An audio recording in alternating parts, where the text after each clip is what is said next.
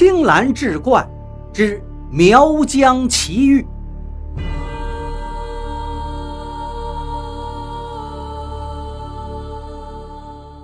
话说湖南有个叫邹世玉的人，从小立志周游天下。刚二十来岁，他的足迹就已经遍及大江南北。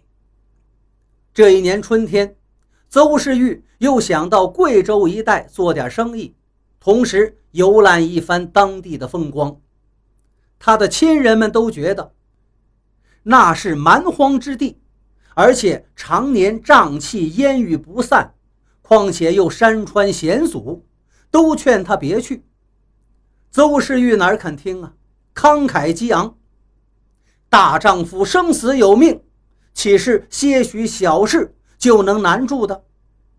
于是简单收拾行李，就轻装上路了。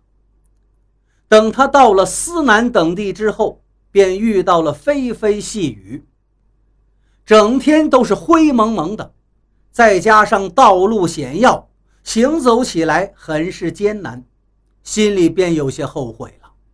可是他并没有放弃，毅然决定继续往前。有一天，在山里，他迷失了方向，见到处都是谗岩峭壁，勉强能走的是逼仄的小路，当地人称之为“鸟道”。邹世玉小心翼翼地行走在这鸟道上，走了很久才脱离了险境。站在一处高地远眺，只见远处炊烟袅袅，好像是有村寨人家。想要寻一条路过去，却发现眼前竟是一个深潭。如要过去，只怕必须沿着岸边绕行才可。于是决定先在树底下休息一阵儿再说。正在休息，忽然看见深潭的对岸出现了一条木筏，有个人拿着一根长长的竹竿，划着小船向他这边飘荡而来。邹世玉正苦于要绕行远路，一见有人划船过来，心中欢喜，他认为。这是摆渡人要来接自己过河。远远的，邹世玉就看着那个人，似乎只披了一件蓑衣，好像没有穿其他的衣服，而且还看不清样貌年岁。邹世玉站起来向那个人招手，那人看到邹世玉，好像也很高兴的样子，就加快速度向他划来。不一会儿。彼此都能看清楚了，却也让邹世玉瞠目结舌。只见那个人所穿的蓑衣下面，竟然是浑身赤裸，不着一缕，两团雪白在胸前颤颤巍巍，皮肤洁白如玉，分明是一位年轻女子。邹世玉以为，莫非是遇到了什么野人妖怪？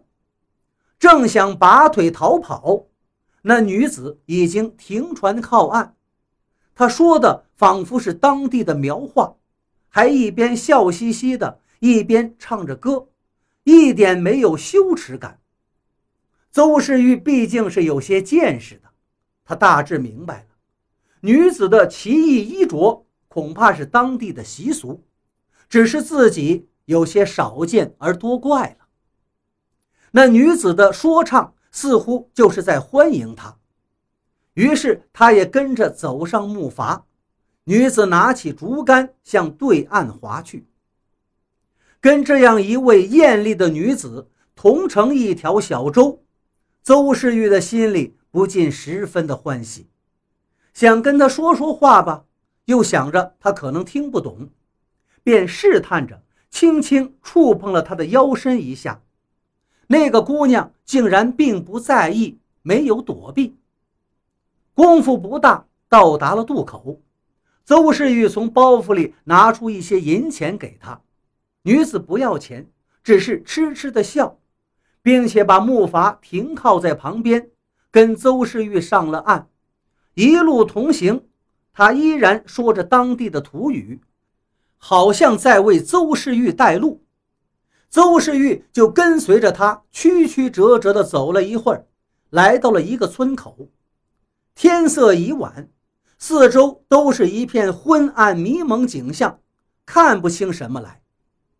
女子带着他来到了一个地方，像是一座神庙。他上前打开门，并用汉话对邹世玉说道：“可以住在这儿，郎君跟我们不是同一族类。”千万不能乱跑到其他地方。他说话的声音柔美而悦耳。邹世玉正觉得奇怪，女子已经反身自行离去了。邹世玉走进神庙里，看了一圈，只有中间的一间屋子勉强能够住人，只是黑乎乎的，什么都看不清楚，也不知道。这庙里供奉的是哪位神仙？他正准备躺下休息，可是肚子突然饿得咕咕直叫。就在这时，他又听到了有女子的声音。邹世玉急忙出去，只见有一个酒壶、一盘子吃食放在庙门口的台阶上，人已经不见了。他上前一摸，酒还是温热的，拿起来喝了一口。很是甘甜，他心中感激，吃了东西，喝了酒，人就又来了精神，又在想，那女子会不会再来呢？夜渐渐深了，忽然哗哗的下起了大雨。此时又听到外面有人说话：“错错带了一个客人来，我得去看看是个什么样的人。”声音很焦脆，也是汉话。但似乎并不是那个带自己来的姑娘。接着便有光亮晃到了屋子里，于是邹世玉赶紧站起来，从门缝里往外窥看，果然是另外一个女子。只见她戴着一顶斗笠，长发垂肩，身上也是只挂了一件蓑衣，没有穿任何衣物，手中拿着火把。冒雨而来。